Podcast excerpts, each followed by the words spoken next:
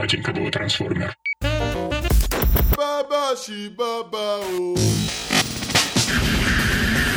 Здрасте, привет, дамы, господа. Вот а, с вами очередной выпуск а, штаб-квартиры Батенька ДВ Трансформер.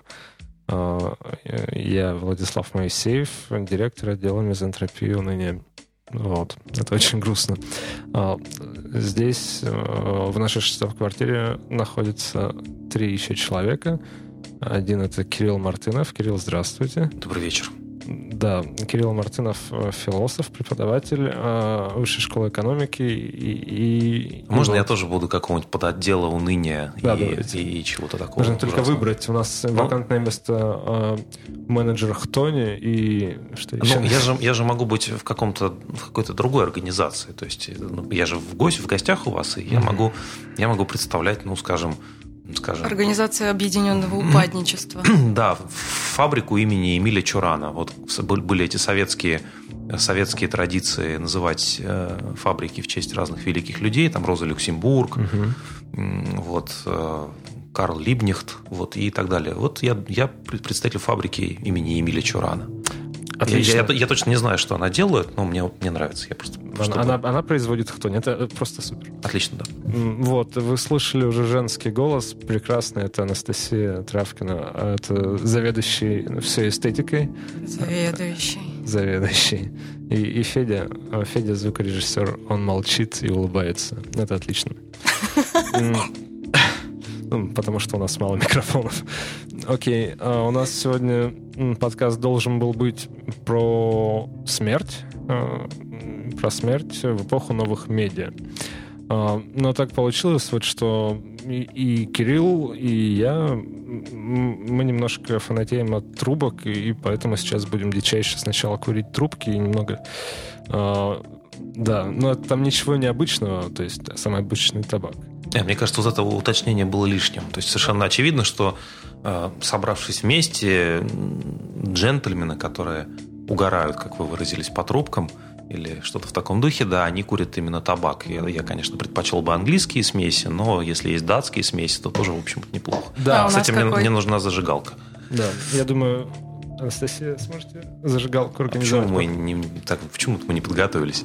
Да, а вот в эфире, да, собственно, датская смесь. Э, это, вот сейчас вы даже услышите звук банки. Клево, да? Да.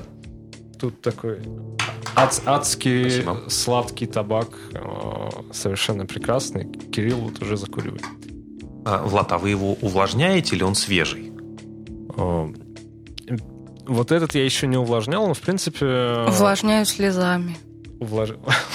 потом и кровью. Нет, а процесс увлажнения, это, это, можно и там какой-то долька яблок, э, там смоченный слегка ваткой. Есть огромное количество самопальных способов увлажнить табак. А вы, кстати, увлажняете, Кирилл? А, нет, дело в том, что я вот в тучные годы, когда мы были менее склонны к унынию, я закупил себе такое количество табаков, ну, чтобы просто попробовать, там, 40 или 50 банок что я думаю, что мне еще на довольно долгое время хватит. Это, кстати, может быть еще одна. И тем самым я не могу их увлажнять, то есть я их не контролирую. Табаки живут своей жизнью, стареют, там, засыхают. Ну, вот. ну и я, соответственно, каждый раз думаю, что же мне теперь нужно с ними сделать. Но очевидная связь э, с нашей темой в том, первая очевидная связь не, в том, не только в том, что курение ведет к смерти. Что, в общем-то, не так уж очевидно и не так уж сильно факт. Ну, если вы курите там, трубку после ужина один раз в день, то, вероятно, всего это курение ведет к смерти, но очень медленно. Возможно, вы, скорее всего, не заметите, как курение сказалось лично на вашей смерти, потому что вы умрете по другим причинам. А сколько времени уходит на выкуривание одной трубки сосредоточенной? Все по-разному. Есть э, разные темпы. Есть и, ну, собственно... Темпе вальса, например? Темпе вальса это минут 25, э, мне кажется. 30. Фига себе. А. Ну, на самом деле трубку, если, если курить для, как бы так, нервически для получения дозы никотина, то на самом деле ее можно выкурить там буквально за несколько минут. Есть, да, есть. да, ну... И вот, от, есть, отвалиться в кресле. Ничего страшного, как правило, не случается. Вот. Другой вопрос, что есть, например, всемирный чемпионат да, по курению трубки э, как можно медленнее. То есть вот люди набивают себе трубку, она какого-то стандартного размера у всех, они выбирают табак, и дальше у кого последняя погаснет. Вот, значит, надо... Вы знаете рекорд? Что-то там, какое-то безумное количество времени. Насколько я помню, больше э, три часа, сколько-то минут точно. И забавно, что под чемпионаты производят специально трубки одинаковые, э, специально взвешивают там табачок 3 грамма. Все это очень мило, педантично. И когда очередной участник выбывает из соревнования, то э, те, кто остались, э, э, одобрительно постукивают тру- э, тамперами и трубками по столу, так провожают его. То есть очень мило получается. А, ну, так вот, а вторая очевидная параллель между трубкой и нашей темой, она не со смертью связана, а с цифровыми медиа. То есть а, трубка – это очевидная такая антитеза а, всему цифровому. И очень трудно как-то дигитализировать, то есть вот невозможно себе представить электронную трубку. Электронную сигарету, пожалуйста, и в принципе она вполне себе имеет право на существование. Сигарета – это такой продукт эпохи модерна, индустриальный. Вот. А трубка, она, конечно, вот мы с Владом уже обменивались репликами, она такая предельно теплая, ламповая. И забавно, конечно, что ну вот есть рынок, скажем, виниловых пластинок, и там в них можно рыться, приносить их домой, распаковывать, от этого получать удовольствие, от, от реальности, от э, пощелкивания иглы проигрывателя по пластинке. Ну, кайф, короче говоря. Но почему-то это, эта тема гораздо меньше как-то раскручено в связи с, вот, с курением э, табака вот этими старинными доиндустриальными методами. Потому что, ну, в общем-то, то же самое можно было приходить в табачный магазин, нюхать разные баночки, рыться в них, там, значит, обмениваться опытом, приносить их, раскуривать. То есть, в принципе, здесь Нам есть нужно было использовать спички для полноты Конечно, картины. да, конечно. Да. Мне, кстати, еще раз нужна зажигалка, потому что очень тяжело говорить одновременно и, и курить вот этот вот э, молодой табак. Но я думаю, мы к смерти да. можем обратиться. Э, отлично. А, вот э, мы подняли, собственно, проблему а, противопоставления чего-то такого цифрового, холодного, и, как вот, например, а, всякого, всякие там гаджеты и прочие вещи, и теплые ламповые трубки. И тут э, очевидное противопоставление возникает э, теплая ламповая смерть и холодное цифровое, потому что ну, наверняка многие сталкиваются, уже точно совершенно многие сталкиваются с э, мертвыми профайлами в соцсетях. Ну, у меня в ленте, например, где-то уже человек пять, наверное. И э, сравнительно недавно появились э, какие-то научные, научно-популярные книги о том, как вообще нам с этим жить, как понять э, смерть в новых э, условиях, в новых реалиях. Э, чем э, там, смерть в цифровую эпоху отличается от аналоговой. И вот, наверное, э, вопрос э, Кириллу я задам. Э, вы думали, что будет с вашими замечательными профайлами? У вас, кстати, клевый Facebook. Что будет с ними после вашей смерти? Честно сказать, не думал. По крайней мере, не думал в конкретно на своем Фейсбуке, хотя думал на эту тему в принципе. Наверное, это некая, такое, некая такая иллюзия, которая вообще людям присуща, по крайней мере, для, до определенного возраста, и, вероятнее всего, я этот возраст еще не достиг, э, мы как бы не очень верим в возможность, в перспективу собственной смерти. Ну, это такая старая тема э, экзистенциалистов и, скажем, из каких-то вот новых, очень трогательных текстов на этот счет, там, скажем, можно вспомнить книжку Джулиана Барнса «Нечего бояться». А, Барнс вообще писатель, но э, ну, в смысле, он пишет художественные книги, книги, литературу, но это такое очень большое эссе о смерти в культуре, где он пишет и о своей собственной смерти, о смерти своих родителей, которая уже произошла. Он человек не молодой, и, вот, но при этом, да, вот он отмечает этот момент, э, что нашей смерти до какого-то момента мы не чувствуем, не, не актуально, не, не даже в перспективе. Хотя это, в общем, не очень рационально. Вот. А, и, наверное, мне кажется, что вот это вот ощущение того, что мы пока бессмертны, вот я бы так сформулировал это, это связано как раз с тем, как мы в нашей культуре переживаем смерть. И, по-моему, вот такая дигитализация смерти, она изменит наше отношение то есть смерть изменит свой культурный статус. Когда цифровая культура окончательно о себе заявит, это происходит там каждый час, каждый день, а, дигитализируются все сферы нашего существования, там семья, образование, общение с друзьями, все что угодно, развлечения. И вот эта дигитализация смерти, она, возможно, изменит а, отношение к тому, как мы смерть воспринимаем. И, в частности, она, возможно, она будет нам больше по крайней мере, до какого-то этапа больше напоминать о том, что мы смертны. То есть, вот если коротко, да, интернет нам, нам, нам сейчас готовится напомнить о том, что мы смертны. Вот в частности в этой форме, когда мы сталкиваемся с аккаунтами э, мертвых людей, либо когда мы видим сообщение о том, что там э, такой-то человек, я его жена, вот он вчера умер. Вот, потому, потому что, конечно, э, смерть э, в эпоху индустриальную, начиная там с 19 века, она предельно вынесена в западном обществе с глаз э, людей.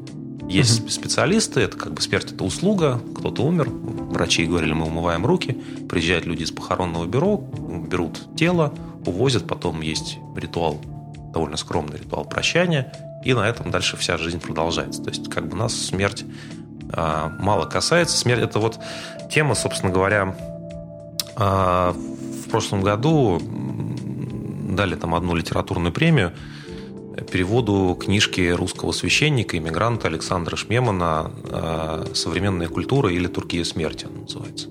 И там как раз это центральная тема Шмемана, что, собственно говоря, забвение христианства обернулось, такое секулярное общество современное, оно обернулось тем, что смерть, как бы, мы делаем вид, что смерть для нас не существует. И в этом смысле как раз мне кажется, что возможен несколько иной взгляд, чем тот, который предложили вы. А, вот сейчас в Facebook э, на 2015 год э, было зарегистрировано полтора миллиона человек. Поправочка, полтора миллиарда. Ну, понятно, что не все это активные профайлы, но тем не менее. И порядка 40 э, миллионов уже мертвых профайлов. И, ну, вот если представить Facebook через 100 лет, то мертвых профайлов, профайлов станет очень много. И это... Через 100 лет мертвых профайлов будет больше, чем живых. Да, примерно вот через столько были подсчеты уже.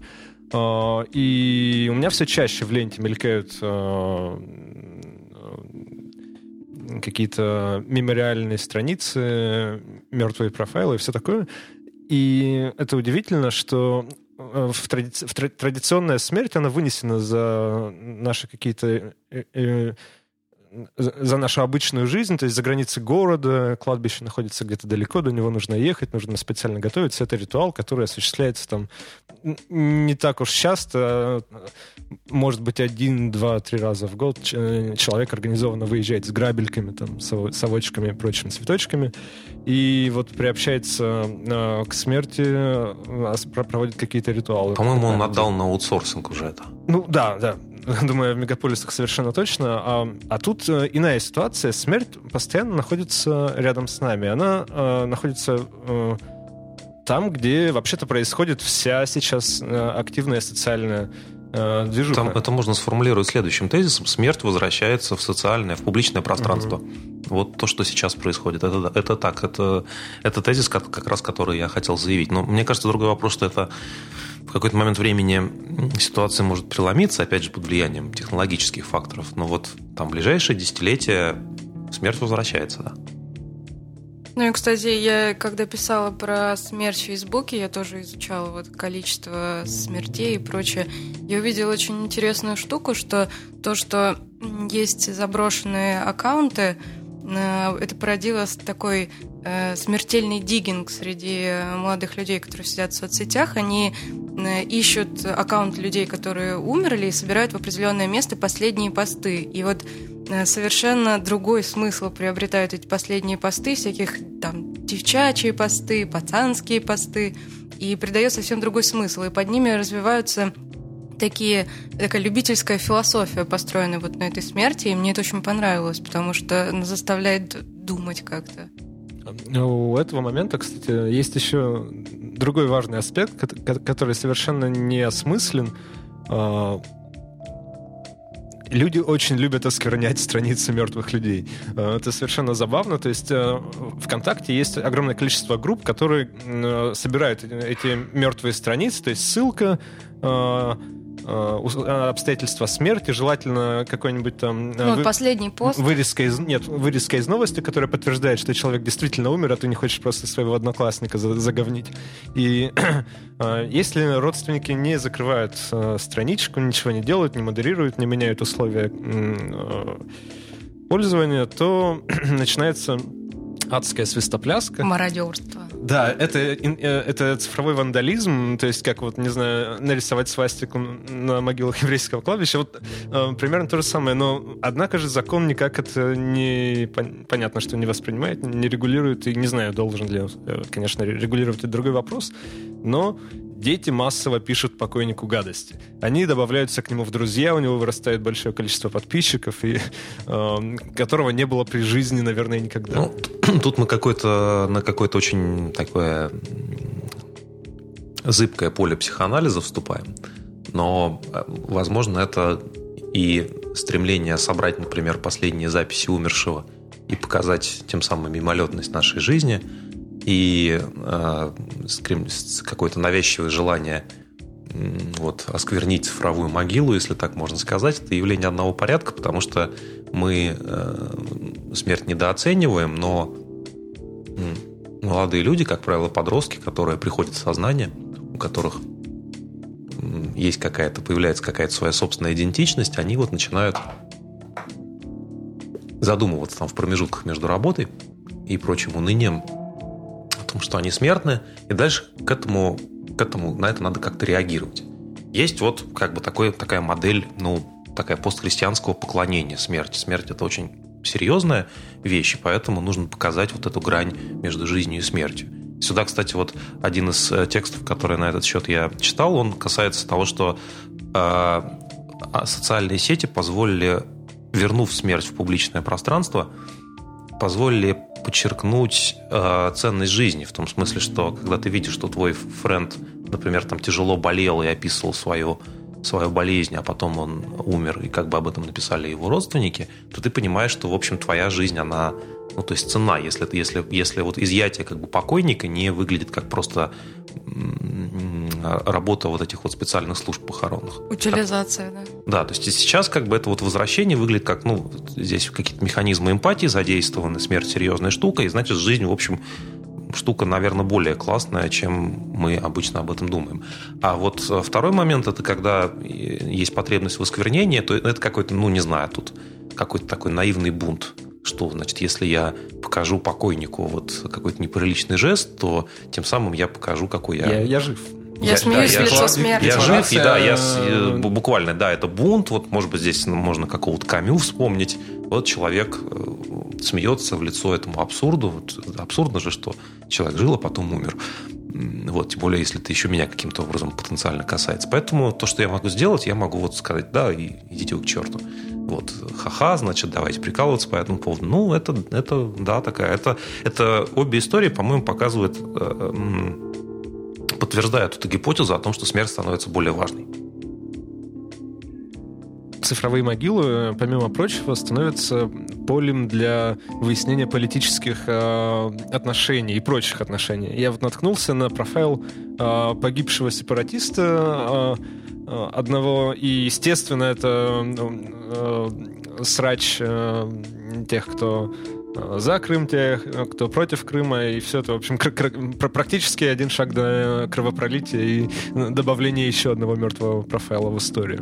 Мне это совершенно забавно. Мы ведь не, не ругаемся на кладбище, там, мы не спорим о политике, мы занимаемся тем, что пьем водку, выдираем там травку, и, в общем, это какое-то смирение перед смертью. А тут э, мы входим в какую-то активную публичную э, дискуссия. Э, э, короче говоря, это совершенно другой статус и другое восприятие. Ну, будто... потому что раньше для того, чтобы с человеком подискутировать, тебе нужно было физическое присутствие, а сейчас, получается, нет. На самом деле, ты не знаешь, ты пишешь человеку, который забросил свой аккаунт, который просто вышел и потом придет и тебе ответит.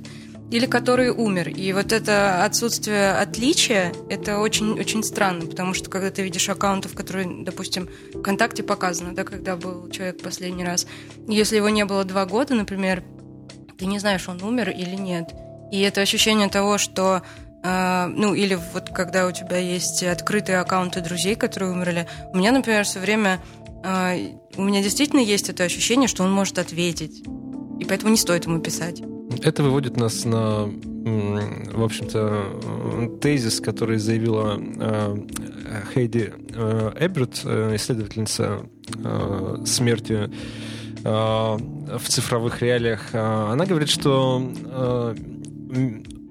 онлайн-мемориализация приобрела вот как раз а, а, активный статус. Она окрасила ритуал памяти и скорби вот в, в краске активности и даже интерактивности. И если э, традиционная, э, традиционный э, ритуал э, смерти... Э, традиционный ритуал скорби это пришел на кладбище, и вот есть э, какой-то камешек, и ты с ним в мыслях у себя общаешься, то тут ты не просто выносишь э, свои там эмоции, чувства э, и прочее в какую-то предмет в какую-то машину, ты еще с ней активно взаимодействуешь. И ведь, э, ну, согласитесь, это э, разные ощущения, когда ты находишься перед могилой или перед э, тем, что еще недавно с тобой переписывалась, кидала тебе там котов, смайлики, вот э, смайлик возмутительно, может быть, даже, хотя, наверное, нет.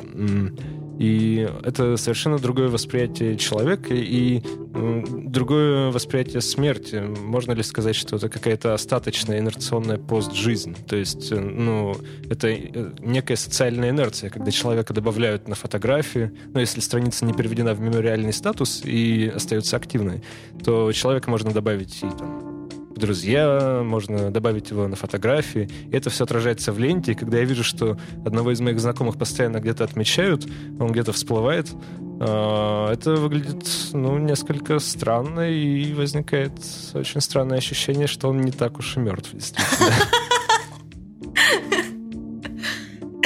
Извините. Ну, тут э, мы подошли к той теме, которую, которую мне казалось надо, наверное, наконец выносить на последний тезис, но раз уж мы находимся здесь, то скажу сейчас. А,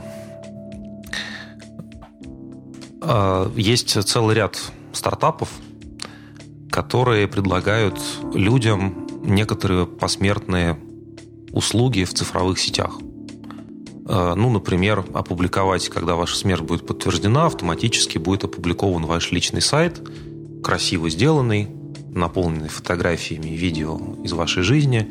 На нем будет опубликовано ваше завещание, ваше послание к любимым близким людей, которые они могут прочитать, получив определенный пароль по имейлу и только они. Без смс. А, да, а, и а, есть определенная конкуренция среди этих стартапов. Я не думаю, что сейчас их а, сейчас их клиентов очень много, но спрос есть, это все коммерциализируется. И понятно, что количество умерших в социальных сетях, оно растет по экспоненте. Ну, то есть, поскольку все-таки довольно молодые люди, как правило, изначально пользовались интернетом, то большинство из них все еще живо. А, но с каждым годом ситуация меняется. Умерших становится все больше и больше, и это будет дальше продолжаться в том же духе. А, так вот, я думаю, что здесь мы подходим к теме, ну, условно говоря, искусственного интеллекта. Вокруг этой темы очень много спекуляций. А, но мне кажется, что искусственный интеллект в каком-то смысле уже сейчас существует, просто он, ну, как пока все еще очень маленький.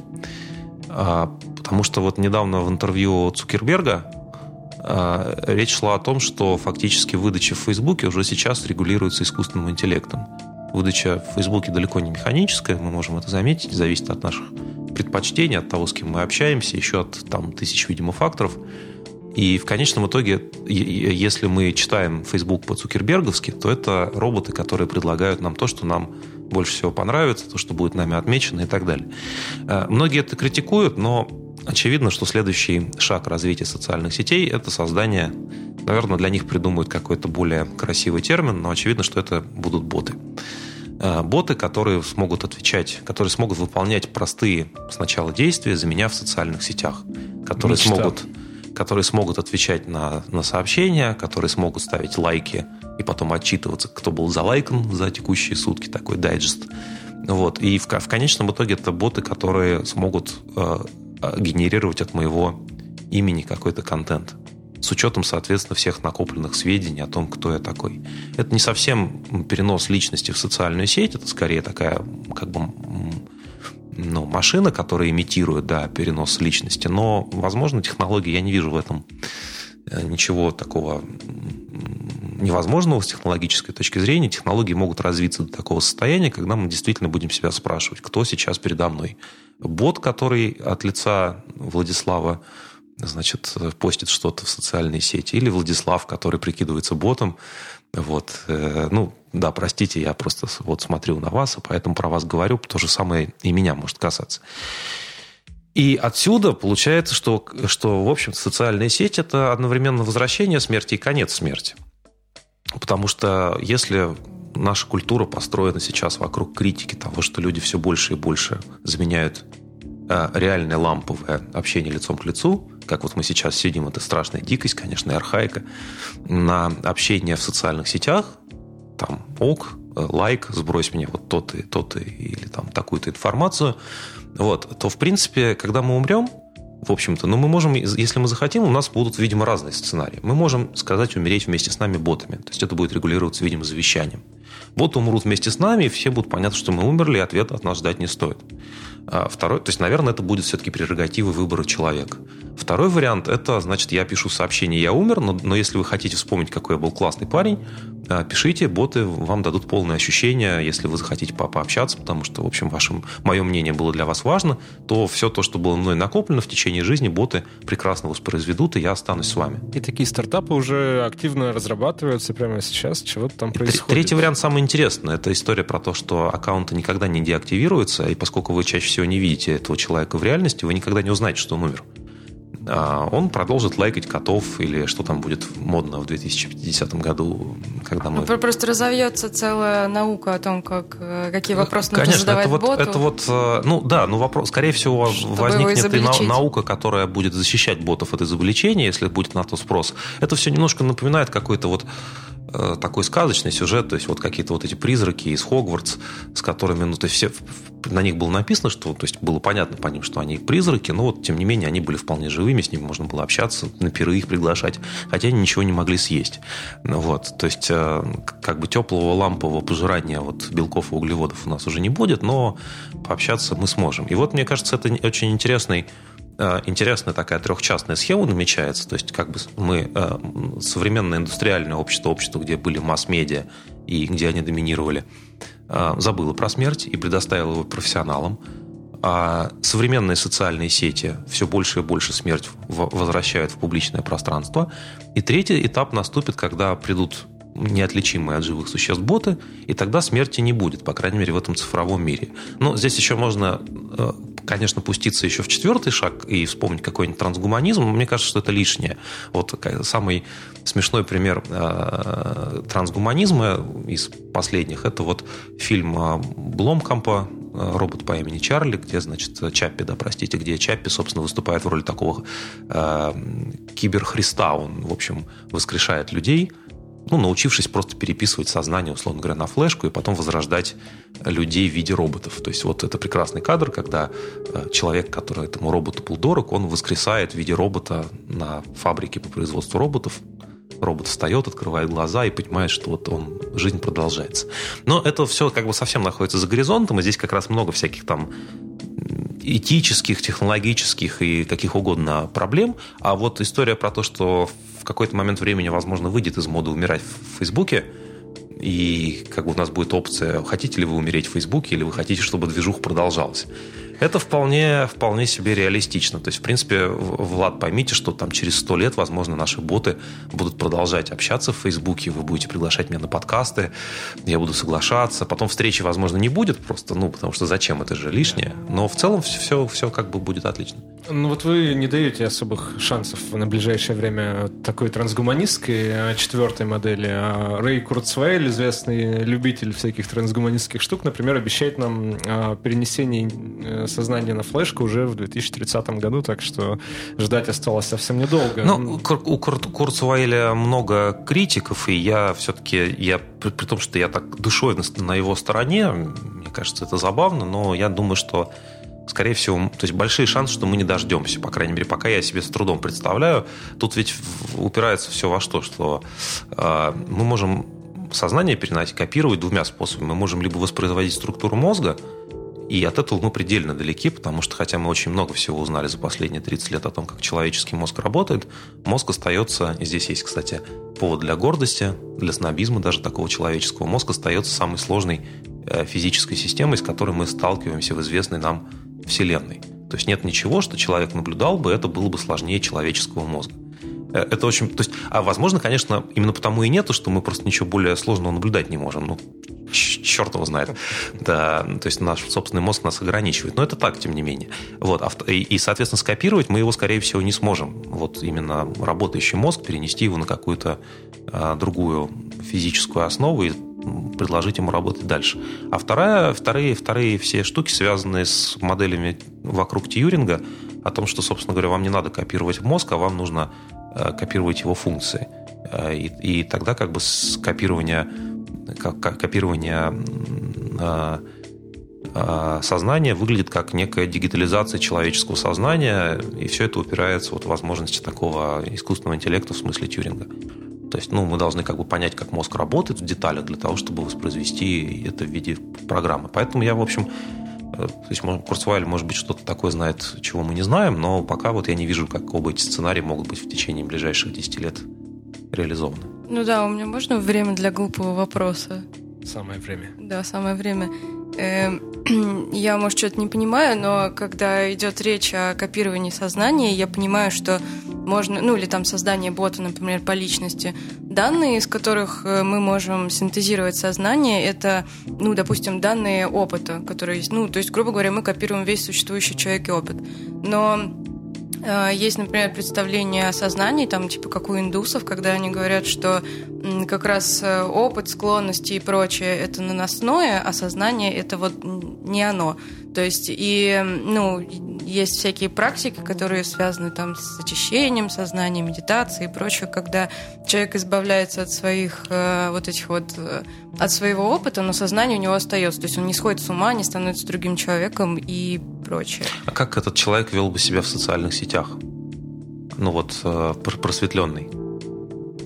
Он молчал бы. Котов бы пустил, есть, конечно вот, же, вот, вот, нет, вот, в том, в том, вот я как раз и ждал этого ответа. Я, я вот тоже думаю, что просветленный человек, если бы он существовал, или если он реально существует, он молчит в социальных сетях. И это означает, что в том э, в той реальности, которую мы обсуждаем, его на самом деле не существует, потому что мы обсуждаем моделирование поведения в социальных сетях, где, в общем, э, ну, там действия поскольку... Поскольку смотрите, ну, не совсем автоматизировано, поскольку Facebook может предсказывать, что нам понравится в Фейсбуке, то он может, в принципе, научиться предсказывать, что мы сами хотим породить в Фейсбуке по, по той же логике. То есть он дает нам контент, который нам мы лайкаем, он нам нравится, и та же самая модель какая-то сложная статистическая модель математическая, может, э, в принципе, Фейсбуку да, но дать система возможность... описывает выбор из существующих вариантов, но не учитывает того, что есть, например, что-то, что мы хотели бы генерировать или хотели бы лайкать, но этого нет. Ну, вот представьте себе, жизнь же как бы продолжается, в Фейсбуке не только мертвецы, но и какая-то новая информация. И ваш аккаунт, ваш бот, он к этому подстраивается просто. К нему, у него новые коты, новые какие-то темы, там, там Россия там без какого-нибудь там Пупкина, вот, э, максимальный репост, вот, и, и нет, и не только вот эти все заученные фразы, может быть, какие-то другие, он подхватывает новые мемы, адаптирует, шутит по поводу того, как, как все раньше хорошо было, кстати. Я думаю, боты обязательно должны уметь шутить по поводу того, что раньше было лучше. Вот э, духовности больше было среди людей. Э, вот, я хотел, я хотел еще, я хотел еще вот два тезиса, э, у меня они как-то вот относятся к предыдущей, на самом деле, части нашей дискуссии.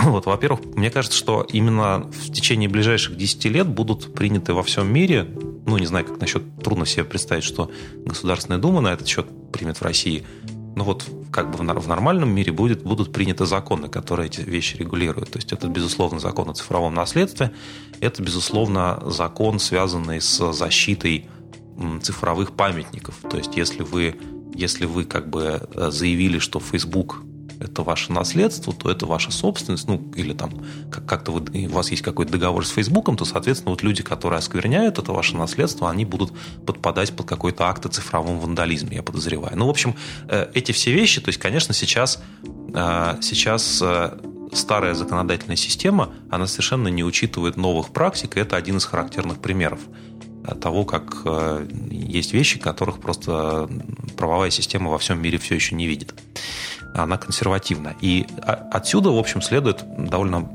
такое большое, большая история про то, что а, про то, что дигитализация смерти – это хороший пример вообще дигитализации чего бы то ни было.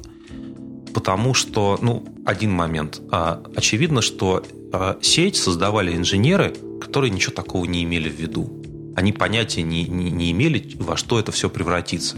И есть очень такой трогательный, вот почти такой плач, летание э, там Джарона Ланира, инженера, который создавал один из создателей интернета в 80-е годы. Э, он э, просто пишет, что вот мы посадили какой-то вот росток в землю, и прежде чем мы успели встать на ноги, распрямиться обратно, он просто как в каком-то фантастическом сказочном фильме пожрал все вокруг. То есть ты, когда ты, ты а, решил посмотреть вокруг себя там, в 2010 году, а что стало с, тем, с той маленькой сетью, которую ты посадил там, в, в районе там, 90-го года, то оказалось, что кроме этой сети больше ничего нет. И, конечно, они считали, эти инженеры, они не пытались думать о какой-то идеологии, которая за этим стоит. Но очевидно, например, что они считали, что ну, как бы в, се- в сети никогда никто не будет умирать. То есть, как бы сеть это, это место, где все вечно юные, вечно креативные. Там же всякие гики сидели, люди из университетов изначально. Вот они всегда будут вот слать друг другу имейлы, ходить на эти форумы BBC ранние. И, и, и как бы вот этой, вот этой просто логики того, что сеть столкнется с культурой, с человеческой биологией даже, и поменяет и то, и другое, и сама поменяется, она, в принципе, не просматривалась. И вот последний момент здесь по этому поводу, это то, что на самом деле аналогичные процессы, а, они происходят в других сферах, ну, скажем, в образовании. Потому что старая была вот эта риторика, которая предполагала, что есть онлайновый мир, есть офлайновый мир. Они как-то друг с другом связаны, отличны, а потом выяснилось, что само противопоставление вообще не имеет ни малейшего смысла на онлайн и офлайн. И потом выяснилось, что как бы офлайн способен под действием медиа мутировать до неузнаваемости. То есть, как бы иными словами, вводя какую-то технологическую систему, которая становится всеобщим посредником, ну, собственно, всеобщим медиа, вы не знаете заранее, каким последствиям это приведет для, для вашей культуры. И вот э, то, что происходит э, со смертью в цифровых сетях, которые для нас придумали инженеры, но совершенно не продумали, как мы, как мы будем здесь умирать, это типичный пример вот этой трансформации культуры вообще. Эта история, мне кажется, вообще про любой практически великий проект, э, потому что все, что не было придумано, оно задумывалось вообще-то для другого. И, например, тот же Facebook, ну, то есть элементарный пример, он э, вроде бы как был для вечеринок, для того, чтобы для с девушками знакомиться. Да? А в итоге вот мы докатились до жизни такой. Возвращаясь к четвертому трансгуманистскому поинту... Все-таки очень хотите про это поговорить. А, ну, ладно, да. Я вспомнил просто сериал «Черное зеркало», в котором один из эпизодов как раз посвящен э, теме э, нашей дискуссии. Это э, чувак умер, э, и его девушка заказала э, вот такую абсолютно, абсолютную копию антропоморфную, то есть э, точно такой же ее бойфренд, э, э, личность которого восстановлена по многочисленным показателям, которые снимали а, различные носимые гаджеты, там вот всякие браслеты и прочее, прочее, его посты в Фейсбуке, вся социальная сетевая активность была проанализирована, и личность восстановлена ну, практически чуть более чем полностью. И вообще «Черное зеркало», конечно, его проблема в том, что оно, несмотря на то, что очень крутое и очень умное, но оно какое-то сильно технофобское и технопессимистское. Мне оно этим не очень нравится. Да, у них что, не сложилось? у них не сложилось. Вообще не э, сложилось. Причем, нет, очевидно было из контекста сериала, что у них не могло сложиться. То есть, ведь, э, собственно, это вообще одна из проблем того, как э, искусство может в современной культуре. Вот классическая драма, как классическая драма, возможно, в ситуации, когда у меня 5000 френдов, и что делает каждый, знает каждая собака. Вот как, где здесь пространство для, там, для Софокла? Вот. Или, на самом деле, не обязательно даже для, для какой-то античной литературы. Вот я тоже об этом э, писал. Совершенно неясно, как, например, там мир Стэнли Кубрика, там «Космическая Одиссея» выглядит в эпоху Фейсбука или там мир Брэдбери или Хайнлайна. То есть там всегда были такие камерные истории, какой-то герой, он там летит куда-то в далекую галактику, там на какую-то планету, там встречается с какими-то другими персонажами. Это все очень такая, ну, драма в стандартном смысле слова. А как, как, как возможно, драма, где, где там... Все, э, все э, знают, все друг да, друга где, знают, где как бы и... вот эта вся, вся вот эта вот текучая такая социальная жизнь выглядит как просто там карусель из этих френдов, э, которого огромного количества. По-моему, кстати, никто до сих пор не, не научился этот вопрос решать. И вот хороших примеров драм, посвященных реальной жизни реального человека вот в социальных сетях, их до сих пор нет. Ну, какие-то там есть попытки ужасы какие-то снимать странные. Ужасы, да. Очень Да, унылые. и, да, но вот а, и к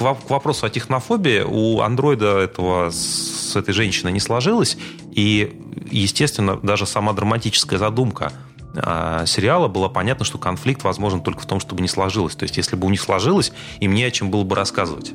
То есть, как бы здесь нет, ну вот у них сложилось, все классно, продолжаем там вот, это немножко похоже на игру Sims. Там, Вот. Получился бы ситком «Моя жизнь с ботом». А, не, ну нормально, ну тогда др- драматического столкновения, Ну да. конфликта бы не было. Хотя на самом деле очевидно, что, что, что жизнь с андроидом это как какая-то новая ст- стадия драмы. Он-то ну, Ну вот э, к Ну, разговору... например, наконец-то я встретила человека, который учится всю жизнь. Извините. но это невыносимо же на самом деле. Не знаю, я не пробовала. Нет, ну это Я же думаю, мы все попробуем уже совсем скоро. По поводу того, что все 5000 френдов э, друг про, про друга практически все знают, вот Цукерберг как раз трудится над, над тем, чтобы э, разрушить эту э, пр- прекрасную... э, А разве это правда? И вот вы говорите так, я не совсем понимаю. Вы знаете хотя бы одного человека, чья жизнь был- вам была бы полностью доступна по его социальным сетям? Вы ну, таких не- видели? Невозможно полностью. Как- Ну, м, мы Ну, сами себя полностью не э, знаем. к Идея, идея, да, идея вот этого тезиса полностью предполагает, что есть какой-то вот избыток, за исключением того, что мы лайкаем котов. Ну, в общем, нет серьезных причин считать, что есть какая-то еще другая жизнь, кроме того, что мы лайкаем котов. Ну, то есть, э, то есть это, это как бы такой тоже человеческий снобизм. Говорит, что вот у меня там в социальных сетях я вот там... Не, ну как человек э, куда-то ходит, что-то узнает, что-то думает, что-то переживает, а в Фейсбуке он только там выложил одну Не, цитату ну, в день если, какую-то. если вы как, как-то, то есть если мы нормальные такие современные люди, то мы, конечно, должны чекиниться и там, да, и... с- А, блин, Да. я устарела чуть-чуть. Я даже возьму предельный поинт, это секс. Э, Совершенно, совершенно прекрасная новость недавно была о том, что э, браслет, э, который отслеживает фи- физическую активность там и прочее, прочее. э, Транслировал, когда у чувака была эрекция и секс или что? Интереснее, он предсказал беременность до того, как девушка узнала о том, что она беременна.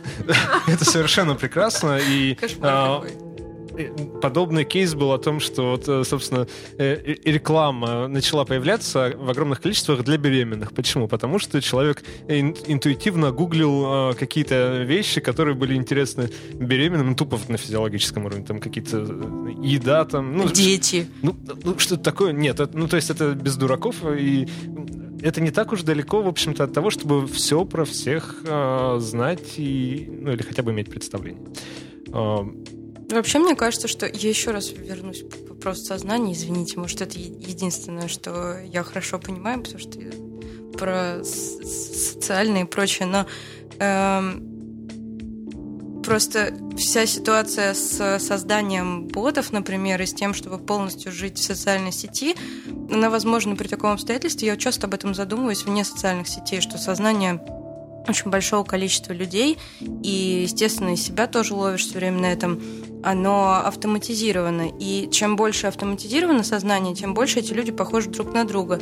То есть есть какое-то определенное э, количество людей, которые они говорят одни и те же вещи и испытывают одни и те же эмоции. Понятно, что у них у всех одинаковое ощущение собственной уникальности. И мне кажется, что вопрос в том, что для того, чтобы вот В общем, для того, чтобы эти вещи не, не тревожили, или даже можно использовать социальные сети и вот эту идею о ботах как инструмент наблюдения за собственным сознанием, потому что я ну, конечно, себе представляю человека как что-то непредсказуемое, постоянно генерирующее какой-то новый контент, философскую мысль и прочее. Но и в связи со смертью э, есть такая возможность посмотреть, допустим, на свои соцсети и посмотреть на то, что ты туда постишь и что, что ты лайкаешь, и понять, похож ли ты сам на бота, когда ты живой или нет. Э, я когда вот сейчас открываю Facebook, то он мне сообщает, ну, отдельной строкой, там какое-то специальное окошечко есть. Сегодня день рождения у там, Ивана Иванова, э, там, Сергея Сидорова и еще 37 человек. Вот. Э, и даже на уровне вот этих вот, вот этих вот там 3000, 3000 френдов или там 5000 френдов, это очень яркий, яркий такой аргумент, который демонстрирует, что все наши иллюзии насчет нашей собственной уникальности, они просто э, ну, смешны, потому что если раньше у нас была там телефонная книжка в аналоговую эпоху там в 100 человек, то сейчас у нас количество вот этих социальных контактов слабых резко увеличилось, и каждый день нам напоминает, также можно будет потом приходить там какие-нибудь сообщения, что там в этот день умерло там столько-то человек. Вот. Ну, то есть, и, и, нет, и, но для того, чтобы и, родиться, нет, не нужно быть оригинальным. А, нет, а, а что, ну, то есть, что делает вообще человек оригинальным? То есть каждый человек, вот он просто в социальных сетях, он показывает, что он вот думает о том-то, о том-то, лайкает этих котов, там, он родился, он умер. Вот. И, в принципе, это как бы вообще, то есть полтора миллиарда пользователей Фейсбука, это хорошая такая, по-моему, самокритика. То есть это отрезвляет. Если у кого-то есть очень большие иллюзии в своей собственной уникальности, то надо чаще сидеть в Фейсбуке и просто смотреть, как социальная реальность ну, в действительности функционирует. И просто понимать, что мы просто для, для каждого из наших там френдов мы просто вот один, ну, этот вот в списке там один из 37 родившихся сегодня, так в среднем, при большом количестве ну, друзей. Человеческая уникальность это же не ощущение того, что э, ты какой-то другой и родился из какого-то другого места, чем остальные люди. Мне, например, для этого больше не Facebook помогает для мысли о том, что люди не уникальны, а попытка представить себе, сколько людей жило за то время, пока существует человечество, и что, скорее всего, Э, судя по культуре, которая у нас есть, все люди испытывали примерно одни и те же эмоции. Там любовь, страх смерти, там разочарование и прочее. И в этом смысле ничего уникального нет. Но уникальность существования сознания, скорее всего, не в том, чтобы э, переживать что-то очень новое, а в том, чтобы переживать, а не думать о том, что ты переживаешь. И, ну, то есть, не в смысле не думать, а есть ментальная модель, в которой ты пишешь «я переживаю то-то, то-то», вместо того, чтобы погрузиться в само переживание и быть в нем ну, уникальным. Тут нет противоречия, потому что и в тот момент, когда ты переживаешь и выражаешь свое переживание, и когда ты непосредственно это переживаешь, в социальных сетях это один и тот же процесс. Нет, и... в социальных, да. Я, я просто говорю о том, что посмотреть на себя и подумать, похож ли ты на бота. И насколько ты похож на бота, который просто генерирует э, вот эту вот ментальную модель из случайных каких-то залетных фактов. Из соцсети, из окружающего мира. Это уже даже не про соцсети. Извините. А, я, у меня остался один, по-моему, момент, который я вот себе записывал, когда сюда шел. Это история про скорбь. Вот, а, вот а, очевидно, что меняется, но это довольно маленький пример, он многих других вещей касается также. Очевидно же, что меняется модель скорби. Потому что если раньше скорбеть как бы предполагалось, что человек должен там сидеть в одиночестве и предаваться этой скорби, а если он скорбит на людях, то это происходит в строго а, определенные моменты и связано с определенными ритуалами. Теперь, в общем, скорбь такая нормальная часть э, цифрового на существование, вот э, человек таким образом может тоже возвращать э, смерть э, в публичную жизнь, потому что мы можем сталкиваться с, с искренними случаями скорби человека, у которого, на глазах которого случилась какая-то вот трагедия, связанная со смертью, как правило. Вот. И э, это, ну вот такие, такого рода конструкции, они вообще все довольно ограниченное применение имеют, но мы их очень любим. Мы сравниваем непонятное, незнакомое с тем, что считается уже прожитым, каким-то освоенным. И, например, есть много разговоров про такое новое средневековье.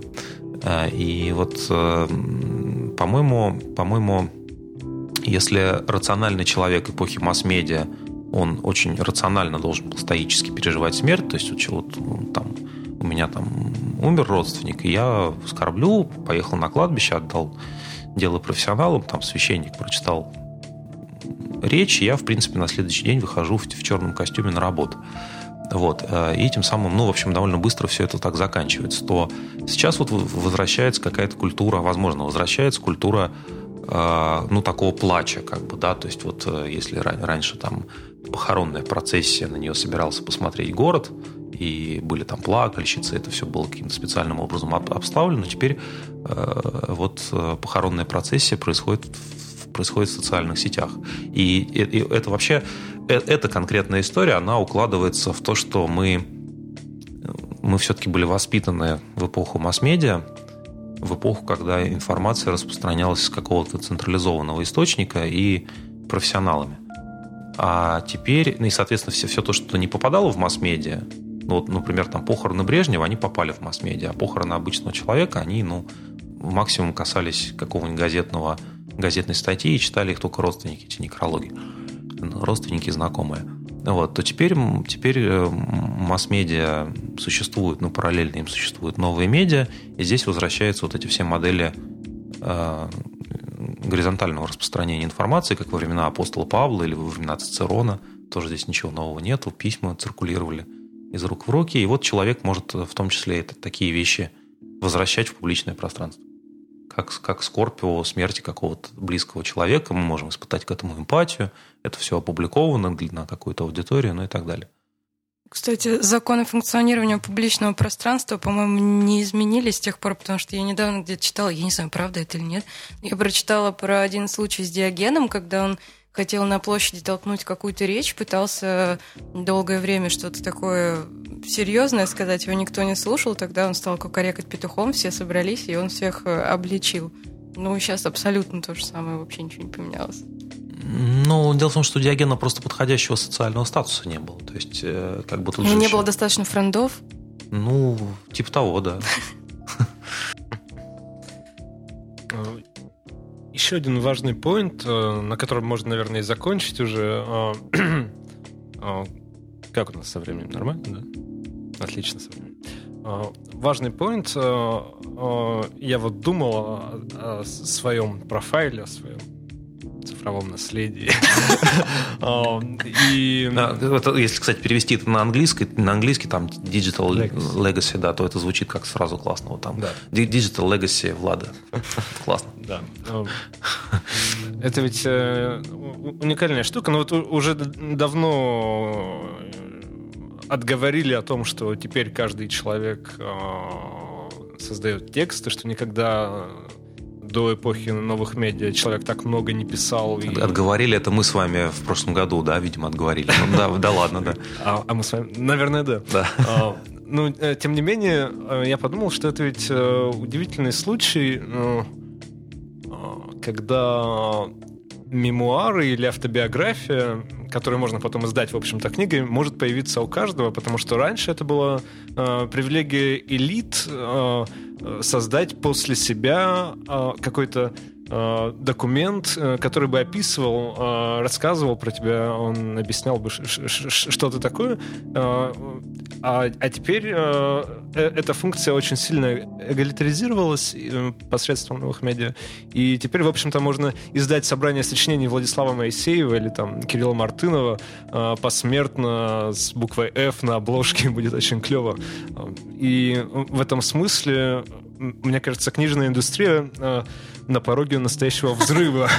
Ну, строго говоря, есть, например, проект «Прожито», Э, которые, которые делают всякие хорошие люди, а, которые публикуют в интернете, то есть тоже, в общем, в новых медиа, а, дневники простых людей из, из русского 20 века.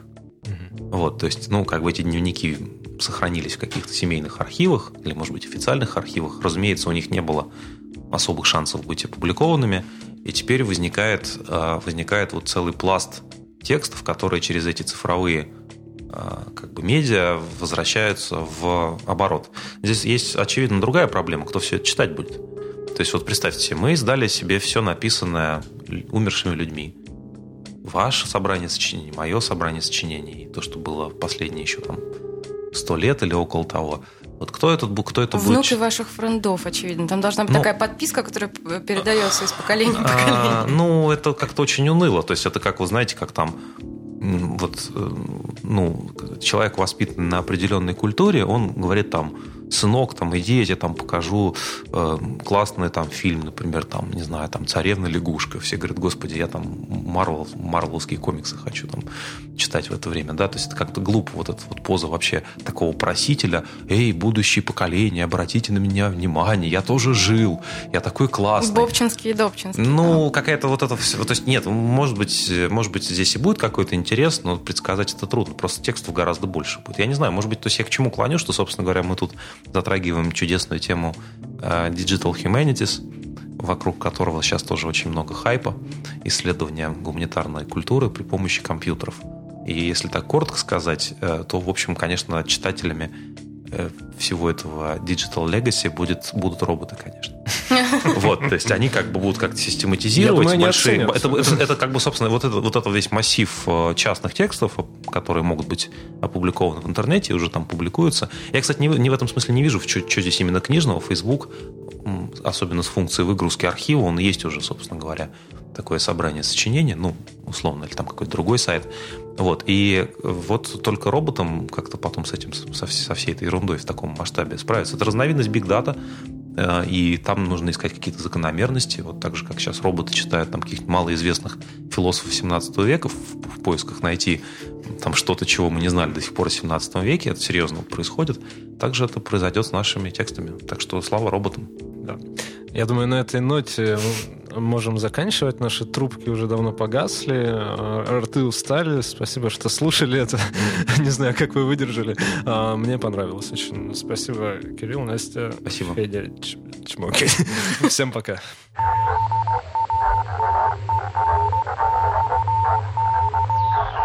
Батенька был трансформер.